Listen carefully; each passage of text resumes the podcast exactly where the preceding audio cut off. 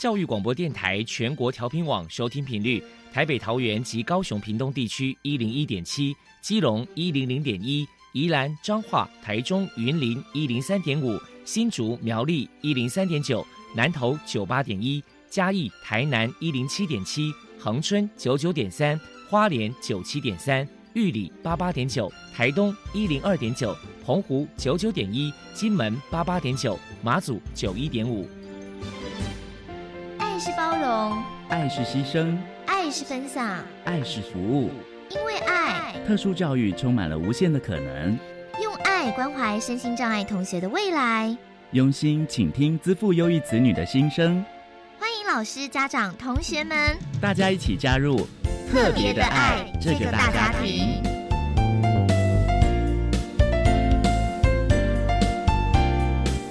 本节目由教育部学生事务及特殊教育司指导，国立教育广播电台监制。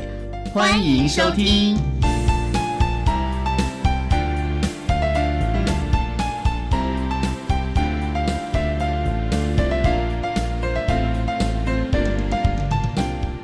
因为爱，我们在空中相会，欢迎您再度收听特别的爱，我是小莹。这个节目在每个星期六和星期天的十六点零五分到十七点播出。今天节目将为您安排三个部分。首先，在“爱的小百科”单元里头，波波将为你安排“爱的小天使”单元，为您邀请发展迟缓儿童基金会的执行长蔡美芬蔡执行长为大家说明早期疗愈的注意事项，还有迷思的破除，希望提供家长、老师可以做参考。另外，今天的主题专访为您安排的是《爱的随身听》，为您邀请台北市立大学特殊教育学系的教授蔡坤莹蔡教授为大家说明共融的趋势，谈学前特教班融合教育教学的策略以及注意的事项，希望提供家长老师可以做参考。节目最后为你安排的是《爱的加油站》，为您邀请新北市樟树国小附设幼儿园。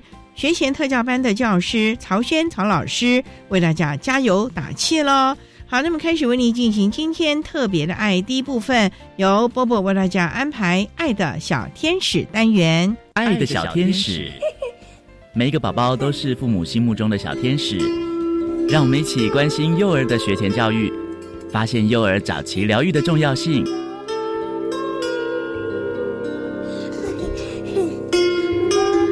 大家好，我是 Bobo，欢迎收听《爱的小天使》。今天我们特别请到了发展迟缓儿童基金会的执行长蔡美芬女士，来跟大家来谈一谈早期疗愈的注意事项，还有迷思破除。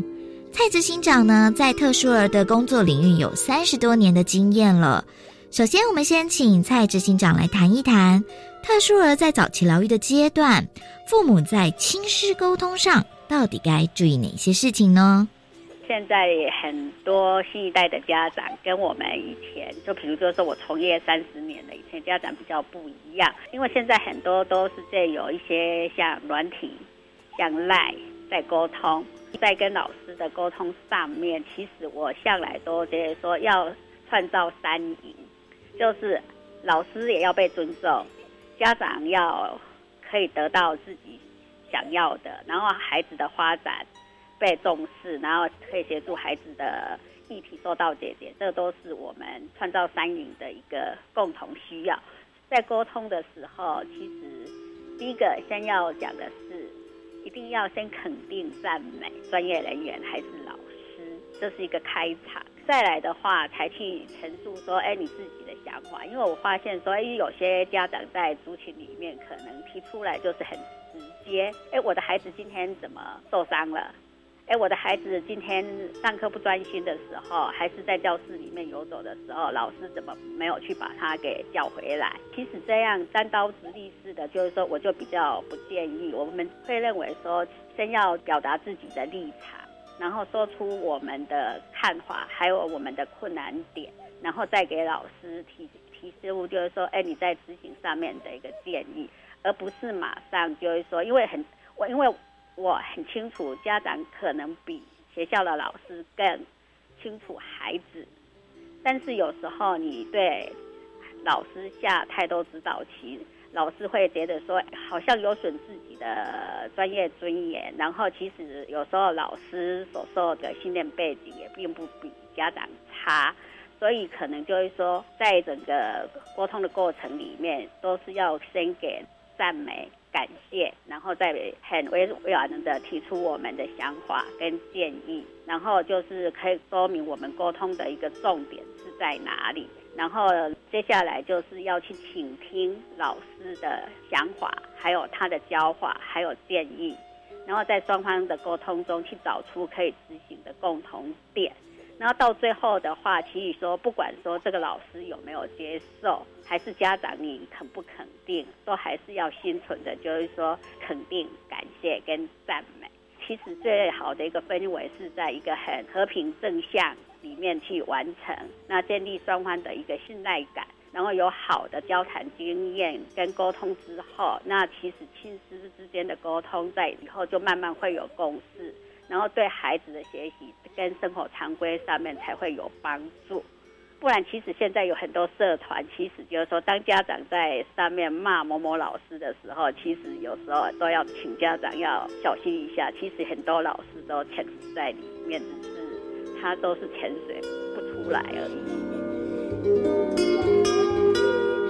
接下来，我们请蔡执行长破除几个一般大众对于早期疗愈的错误迷思。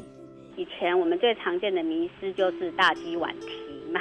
之前有一个迟缓儿的广告就是大鸡晚啼。那我就是同语言的部分，我经常会问说：啊，那请问很多老一代的概念就是啊，他只是大鸡晚啼，讲话比较慢而已，可能走路比较慢而已。那我经常会提醒的就是说：哎，这个只鸡它什么时候还会啼？它可不可以掌握到它的疗愈环境期？所以这是一个大鸡晚期的概念，现在其实已经慢慢被破除了。现在我们零到三岁的发现率其实都已经有达到快要百分之四十三点几，这是早期的。那现在的一个迷失，可能就是说，我们就会想到这边比较会提出来的，就是说，其实就是早期疗愈的一个概念。因为早期疗愈的概念不是，我必须要强调是。早期发现、早期治疗、早期教育是我们对早疗不变的法则。但是，其实就是说，发展迟缓，其实并不是每一个孩子都可以那么训练都会变好的。所以我们都会去告诉家长的，就是说，婴幼儿在他的发展阶段里面，孩子有的能力是可以经由医疗、附件跟特殊教育的介入而有所改变。但是经过疗愈，并非所有的孩子的发展或障碍的现象一定会消失，因为每一个孩子他发展迟缓的轻重状况他是不一样的，他可能只有单一个领域，可能只有语言还是动作，还是他已经有跨两个领域，可能就有语言、动作、情绪这些部分的一个迟缓，不是每一个所以说哎安排早疗就会好。那部分的孩子他可能在接受疗愈之后。他的能力可能会追追上同龄龄的孩子，但部分的孩子只可能减轻他吃完的状况。但是我们可以确定的是，每一个孩子都要去做早期介入，去对孩子，这对孩子的发展有一定的帮助。另外，还是要呼吁有些家长，因为经济，特别是经济条件许可的家长，其实早期疗愈不是上越多就越好。那因为有时候家长期待孩子有所成长的压力。还有就是说，要孩子变好的压力，我想要跟家长澄清的，疗愈的课程并不是排的越多越好，而是要找到适合孩子的老师。所以我经常说，疗愈界没有所谓的大师，只是有没有适合你孩子的老师，这是我要给家长破除他们的一个迷思，而不是花越多钱找大师级的，找特别的疗法。而是就是要找到适合孩子的疗法，适合孩子的老师。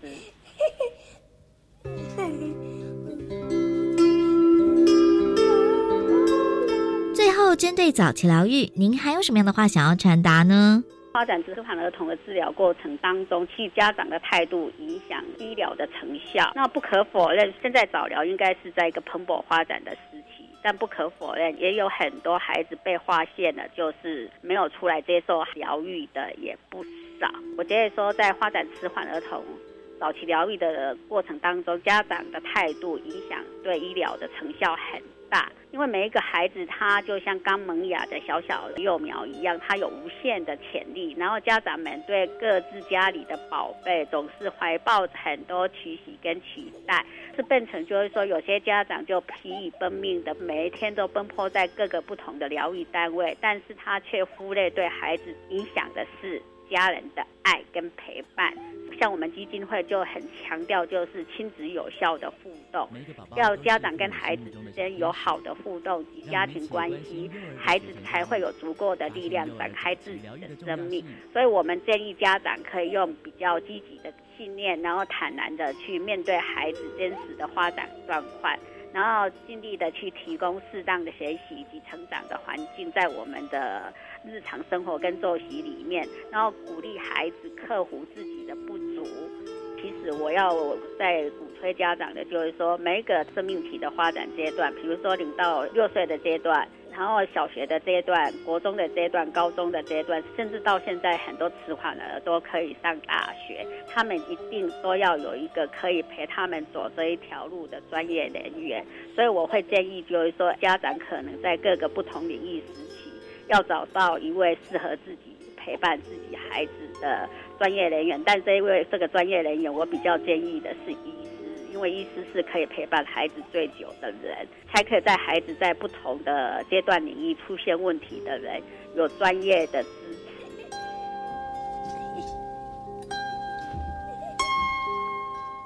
非常谢谢发展迟缓儿童基金会的执行长蔡美芬女士接受我们的访问。现在，我们就把节目现场交还给主持人小莹。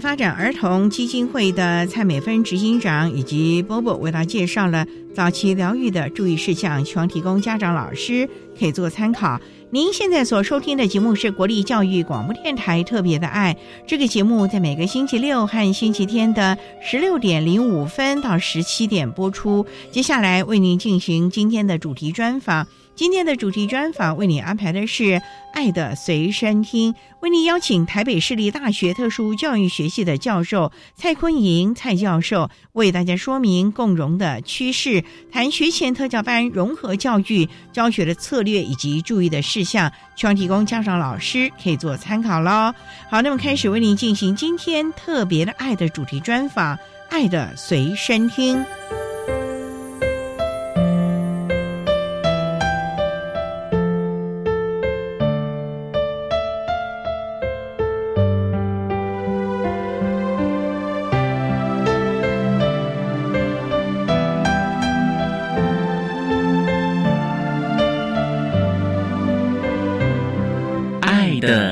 身听。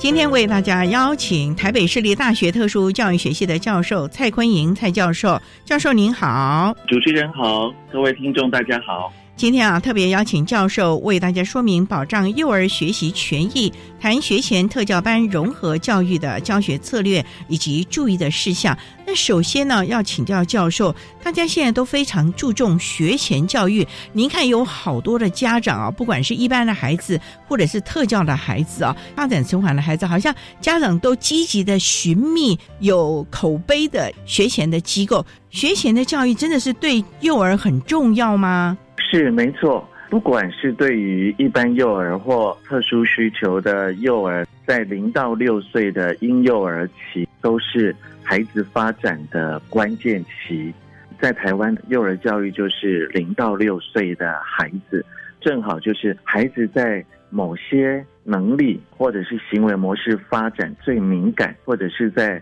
准备状态的一个时期。比方说。我们谈到孩子的发展，就会想到孩子的智力呀、认知的能力呀、动作啊、跑跳，或者是手部的精细动作、抓握的能力，以及他的生活自理，还有他跟其他人的互动、人际关系，以及他的情绪，这些在幼儿期。都是很决定性的一个阶段。一方面，当然跟我们大脑的结构和运作是有关系的。我们的大脑出生之后还在发展当中，它的神经元的量啊、突触的量都在积极的建构增生当中。再加上孩子在幼儿期的行为、心理等等，也是一个可塑性最强、最大的一个阶段，对他日后的发展。是会有相当的影响，所以呢，确实许多家长所关心的，他在幼儿期就学的环境，或者是所接受的教育经验，他选择的一些安置的机构等等，确实是需要特别关切重视。所以啊，家长在选择的时候就要特别的注意到了。教授有些什么样的建议呢？因为我看就有很多标榜什么蒙特梭利啊，那对我们一般的孩子，甚至于特教的孩子有帮助吗？对，幼儿教育的课程真的是很多元的模式，不管是国际间的或国内幼教课程的形态，都有它的理论基础，也有它可取的部分。我们在选择的时候，尤其是如果针对特殊需求的。幼儿当然需要考量到孩子本身目前发展的能力的现况，在这样的能力现况以及可能的特殊需求下，他可能除了一般幼儿园的选择的考量之外，当然需要更进一步看看在园内所能提供的资源以及专业的支持服务这些配套上面的条件如何。这个家长可以呢实际的。从园方端去了解，也可以从早疗系统，现在也都有一些供家长参考，孩子进入幼儿园的选择的一些建议啊、资讯等等的，可以进一步的去了解。那也可以跟早疗专业人员啊、社工啊，或早疗的教保老师跟他们讨论。做一些选择参考，这个非常的重要。尤其啊，刚才教授也说了，学前教育对孩子的启蒙甚至于发展呢是非常重要的一个阶段了。那稍待，我们再请台北市立大学特殊教育学系的教授蔡坤莹蔡教授，再为大家说明学前特教班融合教育教学的策略以及注意的事项。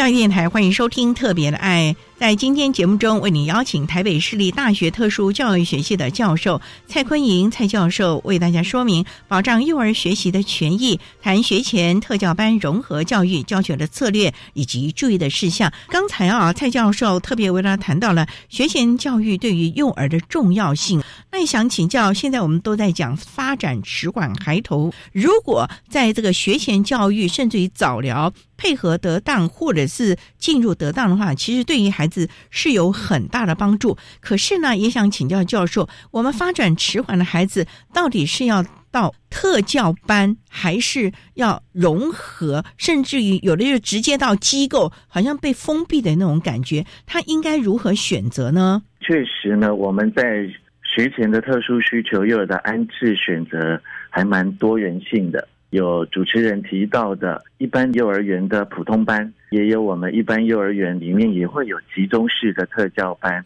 还有像特教学校的幼儿部，或者在早疗系统的一些儿童发展中心，以及时段式的一些方案，或者是以家庭为主的呃在疗愈服务模式等等，真的是很多元。在这样多元的安置跟教育选择之下。有一个原则倒是目前大家还蛮有共识的，就是尽可能让孩子在自然情境下呢来融合学习，会是一个比较适当的教育环境。所以呢，不管是刚刚提到的哪一种的安置形态，融合教育就变成是多元形态的共同的一个教育方式，因为透过融合教育。比较可以提供孩子发展所需要的多元感官刺激，那也可以提供更丰富的生活，还有社会性以及学习的经验。所以融合应该是普遍的一个共同的取向，只是。有时候，有些家长或许会以为我的孩子有发展迟缓，所以应该要有专门的老师，比方说由特教老师提供完全以我孩子为主、一对一的许多个别的指导跟训练，是不是应该会比较有效？某一部分来说，我们的特教孩子确实需要更多以他个人目标为主的教学。只是说，对于孩子来讲，他怎么样能够达到有效的学习呢？幼儿的有效学习还是必须在他的生活作息以及自然的情境下，他有动机的情况下，有需求的情况下，才会是有意义，也才会学得更好，学得起来。所以呢，在这样自然情境下的学习呢，如果能够在一个融合自然情境下，对孩子来讲会是更有帮助。而且我们现在。怎么样在融合的学习环境下，能够来兼顾我们发展迟缓孩子或者是特殊需求孩子的个人学习目标，在幼儿园当中也都提供进一步的兼顾个别化的教学策略，是可以来满足我们特教孩子的需要。所以啊，老师还是要有相关的教学的策略，针对我们这些发展迟缓的孩子，不管是在。特教班或者是我们的融合班当中，应该还是要让孩子有个别化的学习的计划喽。是是没错。那我们稍待啊，再请台北市立大学特殊教育学系的教授蔡坤莹蔡教授，再为大家说明学前特教班融合教育教学的策略以及注意的事项。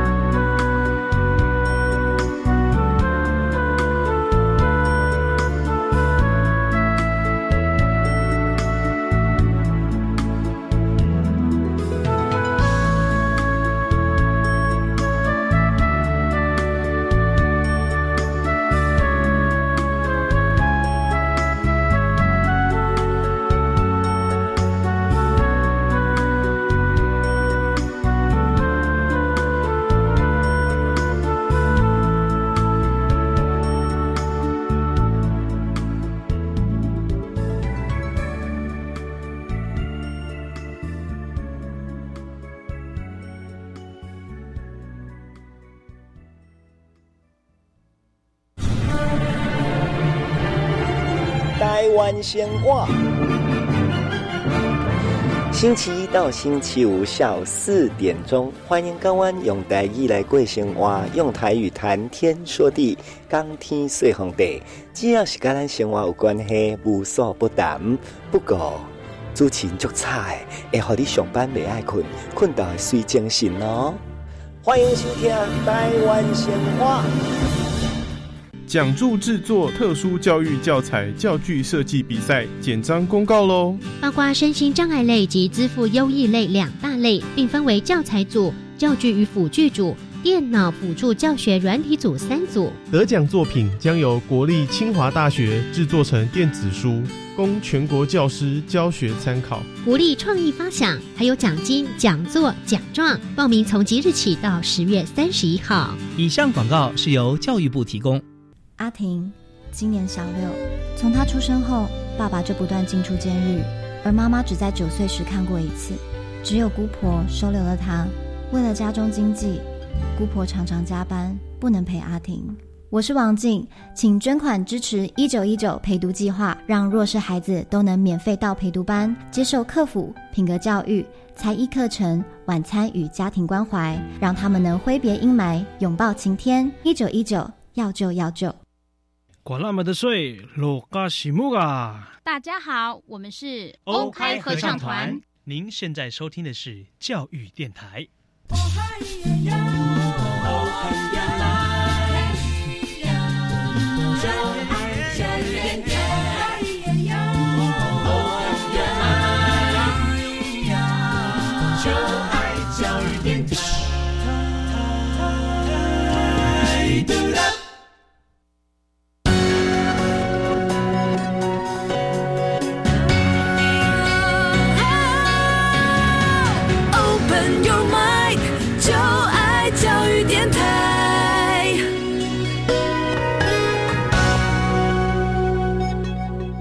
电台欢迎收听《特别的爱》这个节目，是在每个星期六和星期天的十六点零五分到十七点播出。今天节目为你邀请台北市立大学特殊教育学系的教授蔡坤莹蔡教授，为大家说明保障幼儿学习权益。谈学前特教班融合教具教学的策略以及注意的事项。刚才在节目的第一部分，蔡教授为大家简单的说明了学前教育对幼儿的重要性，以及对于发展迟缓孩童的学前呢应该选择的方向还有重点了。不过呢，也想请教教授啊，我们学前特教班应该怎么样的来实施所谓的融合教育呢？例如它的层面呢？他的时间方法，我们特幼班的老师和补教的老师要怎么来合作呢？这些好像都是一个蛮大的学问呢。教授可不可以为大家一一的分析说明呢？有关于学前特教班的融合教育做法，这确实是一个比较新的政策，以及实务上面正在推动的方向。因为我们都知道，集中式特教班。它主要就是以安置发展迟缓或身心障碍幼儿为主，相对的，它或许可以提供给我们特殊需求的孩子更多特教的课程跟教学的专业服务。如果完全只让孩子都在集中式特教班学习，相对减少了他融合的学习机会。所以目前也都期待。希望各个集中式特教班的孩子也有机会在幼儿园当中跟普通班的孩子一起融合，参与园内或班级的融合活动。因为它是一个比较创新的做法。虽然说在过去几年来，其实也有一些县市以及有不少的特幼班的老师都已经开始做尝试，但是呢，大家从实物当中发展出。多样化的一些做法，那它有它的可参考性。那目前我们也希望从大家的经验发展出可以进一步推广的一些做法。如果就特幼班的融合，我们也许可以从理论跟实务三个层面来看。理论上，我们常常说，孩子的融合不外乎就是三大面向，一个就是环境的融合。我们需要有通用设计的环境，需要有全方位的课程。那另外就是社会性的融合，怎么样让孩子跟所有的幼儿之间能够相互接纳、能够彼此互助合作，有良好的互动。那另外就是教学上的融合，老师怎么样在融合活动当中也兼顾特教孩子的个别的目标，有环境、社会性跟教学这三大层面的融合是可以来着力的。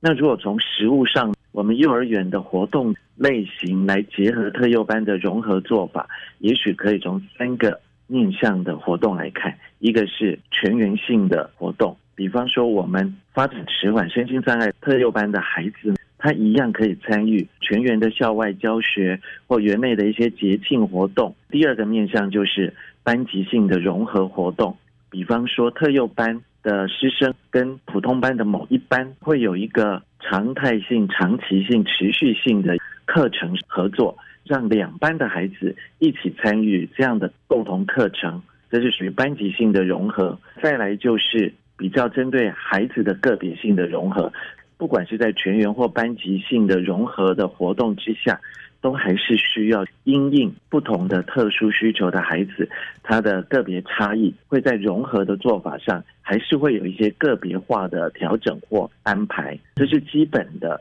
提供大家在实施。特幼班的集中式特教班的融合教育参考的一个架构。不过，教授想请教您，刚才有提到像环境、社会性还有教学的融合。那首先在环境的部分呢，那我们特幼班的孩子是要在原班请一般的孩子到我的班上呢，还是我们要带到一般的班级里面融合呢？因为这个环境很重要，因为孩子他的熟悉性其实会左右了他的安全感呢。是这个。其实也没有所谓的标准答案，或者是单一的做法。我们实际上也看到不同的园，确实有一些园，他会让特幼班的孩子到普通班参与学习区或参与一些例行性的作息活动之外呢，他也会让普通班的孩子到特幼班来。这两种方式，我觉得从融合的精神跟要达到融合的目的来看，我们不见得要局限在。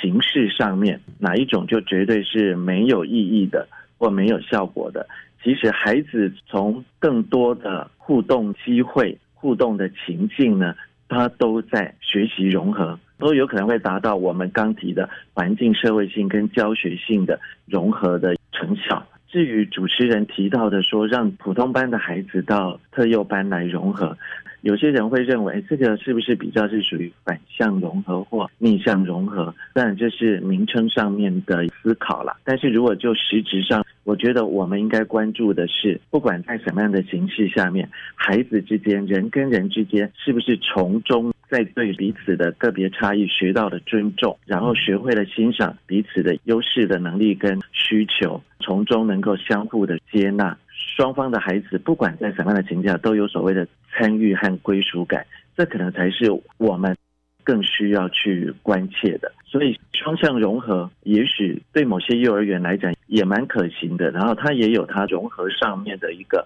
阶段性的或渐进性的一个考量。所以，教授这么说的话，就不仅仅是限制于在室内教室，也可能幼儿园的角落啊。大家去种种花草，甚至于校外教学，其实都算是一种融合的环境喽。是是。不过，那教授你也提到这个社会性，这个社会性是不是就是孩子的社交技巧，以及他未来面对我们主流社会先有的一个心理层面，甚至于他有这样的一个经验呢？哎，没错没错，我们所谓社会性融合，希望能够达成的，而且呢，期待在这么小的幼儿期就有机会。跟不同的同才互动，不管对一般幼儿或特教幼儿，未来他们进入社会当中，希望都能够有一些良好的影响、良性的影响。谈到孩子的社会性发展，实包括孩子的自我概念，所以在这样社会性融合当中，我们也让特教的孩子他对自我有进一步的认同。另外呢，也包括他的生活自理的能力，这也是属于社会性的一部分。以及他的游戏发展，还有他的人际互动，以及环境规范的遵守，包括他能够去适应普通班的班级的游戏的规则，以及学习区的一些程序，还有老师在班级经营上期待孩子们应该要去配合的这些，其实也都是属于社会性的融合。那不管是在正式的课程活动当中，或例行的作息活动当中，其实都存在社会性的情境，都可以来促成孩子有社会性的学习。这个很重要啊，因为我们一般来说有约定俗成，甚至还有一些所谓的潜规则、潜原则，所以孩子可能在很小的时候就要开始慢慢的熟悉这样的块面了。好，那我们稍待要再请台北市立大学特殊教育学系的教授蔡坤莹蔡教授，再为大家说明学前特教班融合教育教学的策略以及注意的事项。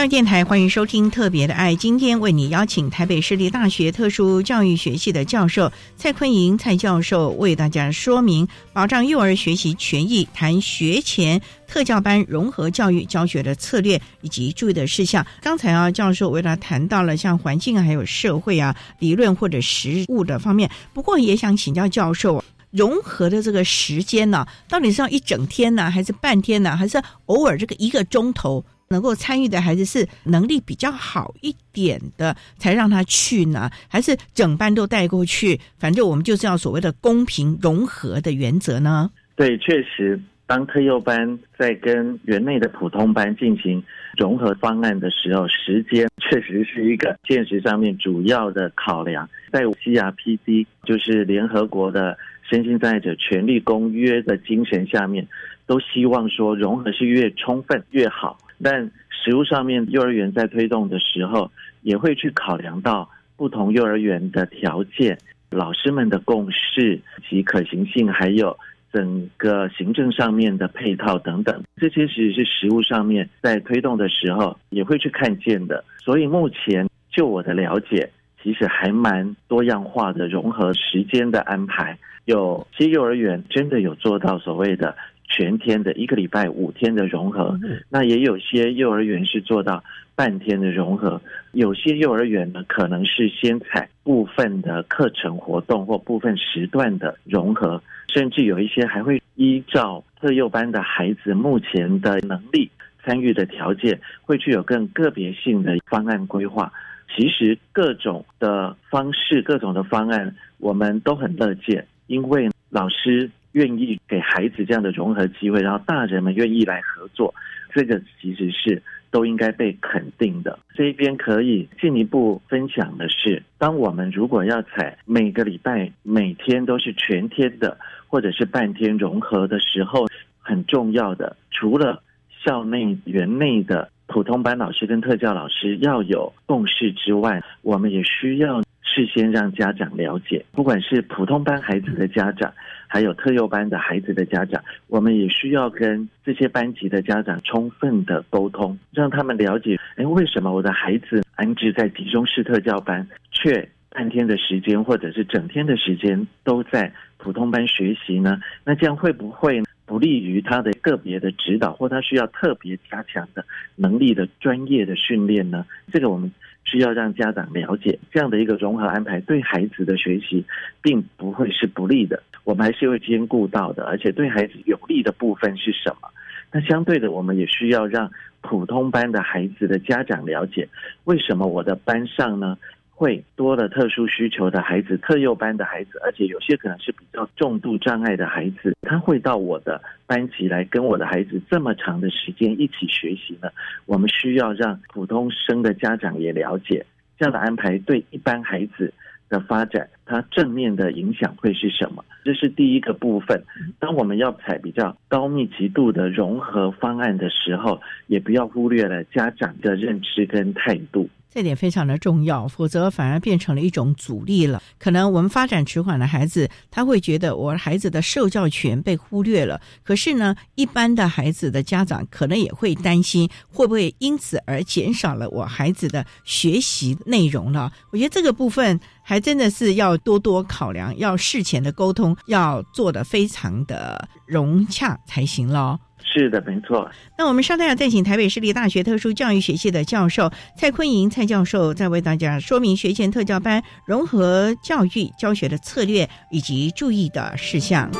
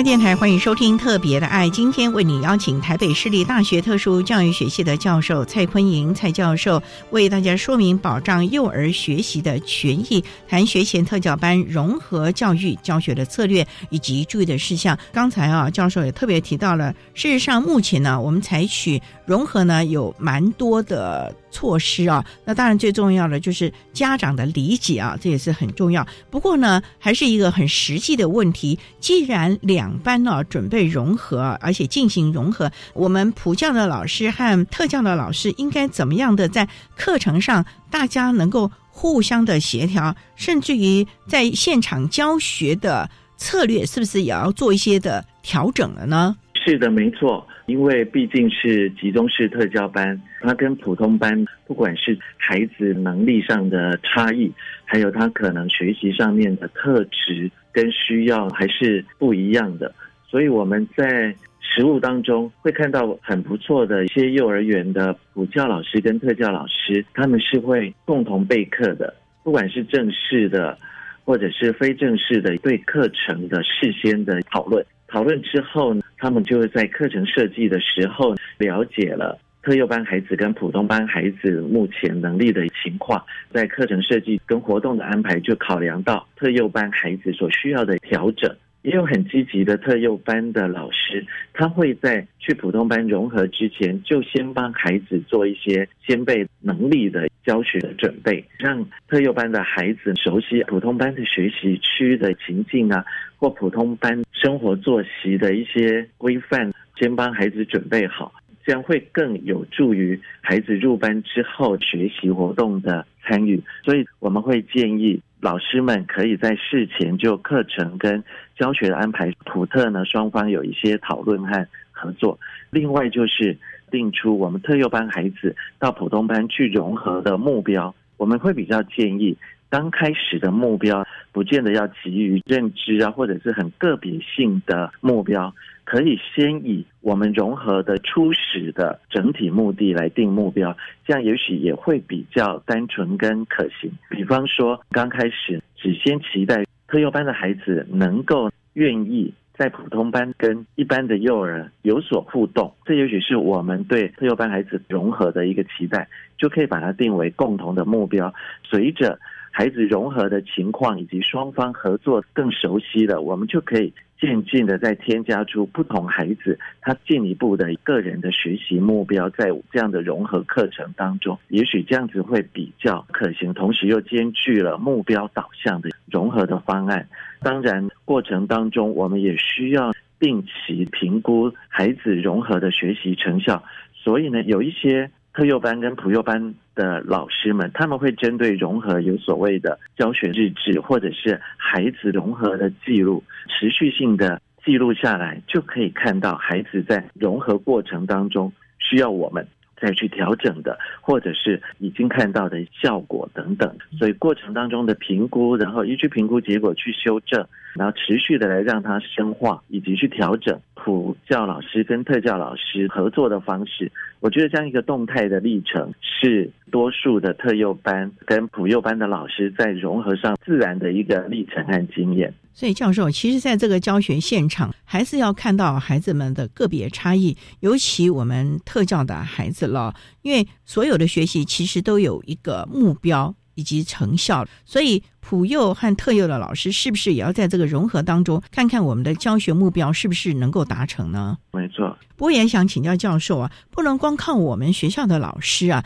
那家长啊，是不是也能够回家哦，把学校今天所教的在生活情境中能够内化？否则孩子就算是一大早进到了幼儿园呢，五点钟离开学校，可是回到家，他其实要面对的是家庭的食衣住行娱乐各方面，甚至于。人我啊，以及面对亲朋好友之间的互动，这个部分是不是家长也要跟学校老师密切的沟通，要了解老师大概最近的课程的导向呢？是的，没错。对幼儿来讲，他的学习场域除了幼儿园之外，家庭也占相当的时间跟影响。所以呢，除了幼儿园的老师，不管是普幼老师或特教老师的教学之外，家长如果在平常的生活作息当中，也能够配合老师们的学习目标以及老师所提供的策略，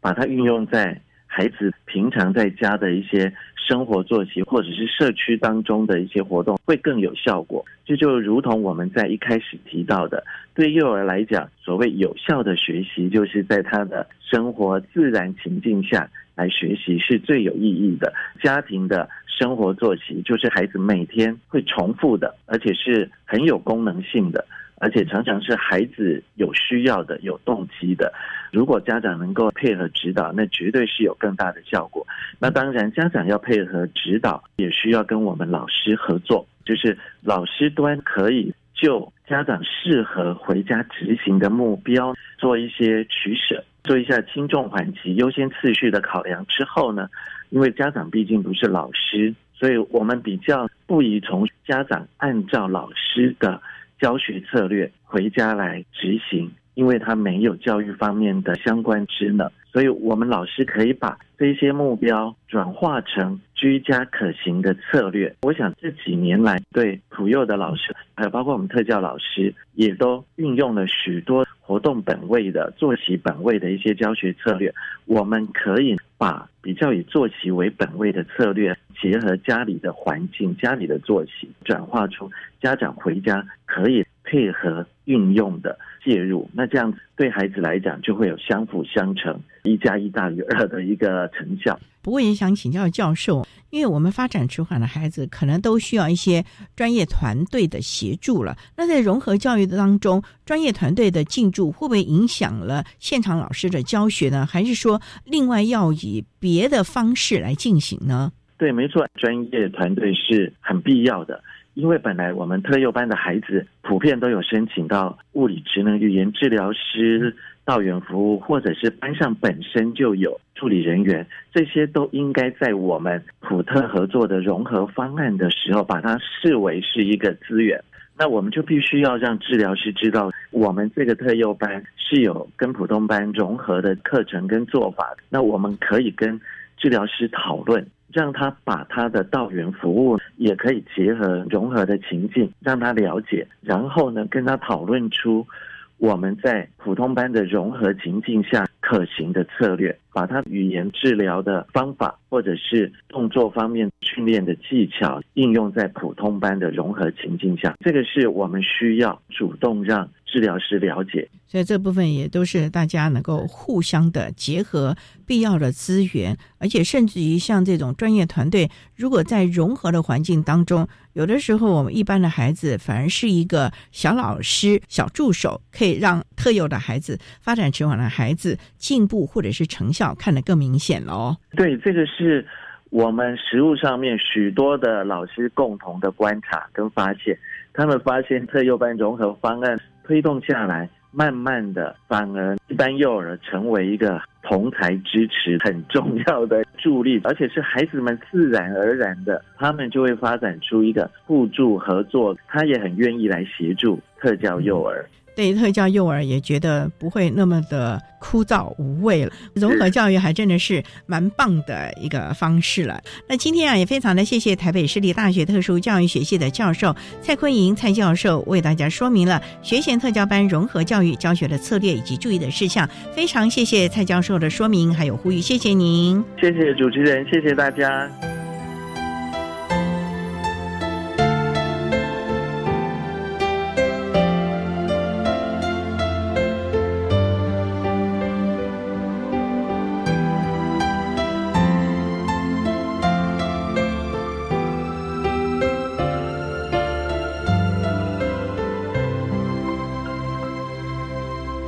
谢谢台北市立大学特殊教育学系的蔡坤莹教授为大家说明了学前特教班融合教育教学的策略以及注意的事项，需要提供大家可以做参考喽。您现在所收听的节目是国立教育广播电台特别的爱节目，最后为你安排的是爱的加油站，为您邀请新北市樟树国小附设幼儿园的学前特教教师曹轩曹老师为大家加油打气喽。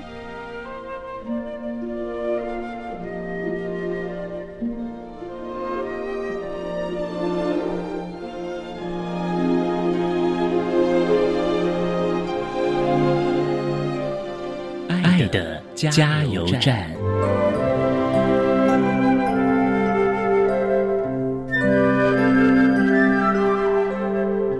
位听众，大家好，我是新北市樟树妇幼的曹轩老师。我想代表我们整个樟树的教师团队，针对幼儿参与融合教育经验，分享一些我们的想法。我们认为每个孩子本来就都不一样，他们有不同的需求、不同的天赋。融合教育就很像一个小型的社会啊，不管孩子怎么样的独特，都需要跟人家相处互动。我们坚信每一个孩子都有权利接受优质的幼儿教育。在这样融合的情境里面，我们觉得这样子可以帮助所有的孩子，不管你是一般的孩子还是特殊需求的孩子。我们希望能够透过营造友善、包容而且平等的教育环境，尊重彼此学习的方式和步调，每一个孩子都能够支持彼此，互相成长茁壮。现在的社会这么的多元和融合，各种形形色色的成员组成这个社会，孩子能从小就能够认识不同于自己的同才，培同理与包容的心，是多么难能可贵的事情。大人只要自己愿意接纳，用更开放的想法，提供孩子更多元学习的方式，给孩子们充足的机会。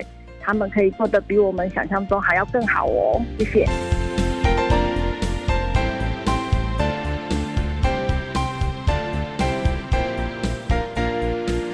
今天节目就为您进行到这了，感谢你的收听。在民间节目中，为你邀请新北市樟树国小附设幼儿园学前特教教师曹轩曹老师，为大家分享新观点、新思维，谈其中式特教班融合教育施行的成效，希望提供大家可以做参考喽。感谢你的收听，也欢迎您在明天十六点零五分再度收听特别的爱。我们明天见了，拜拜。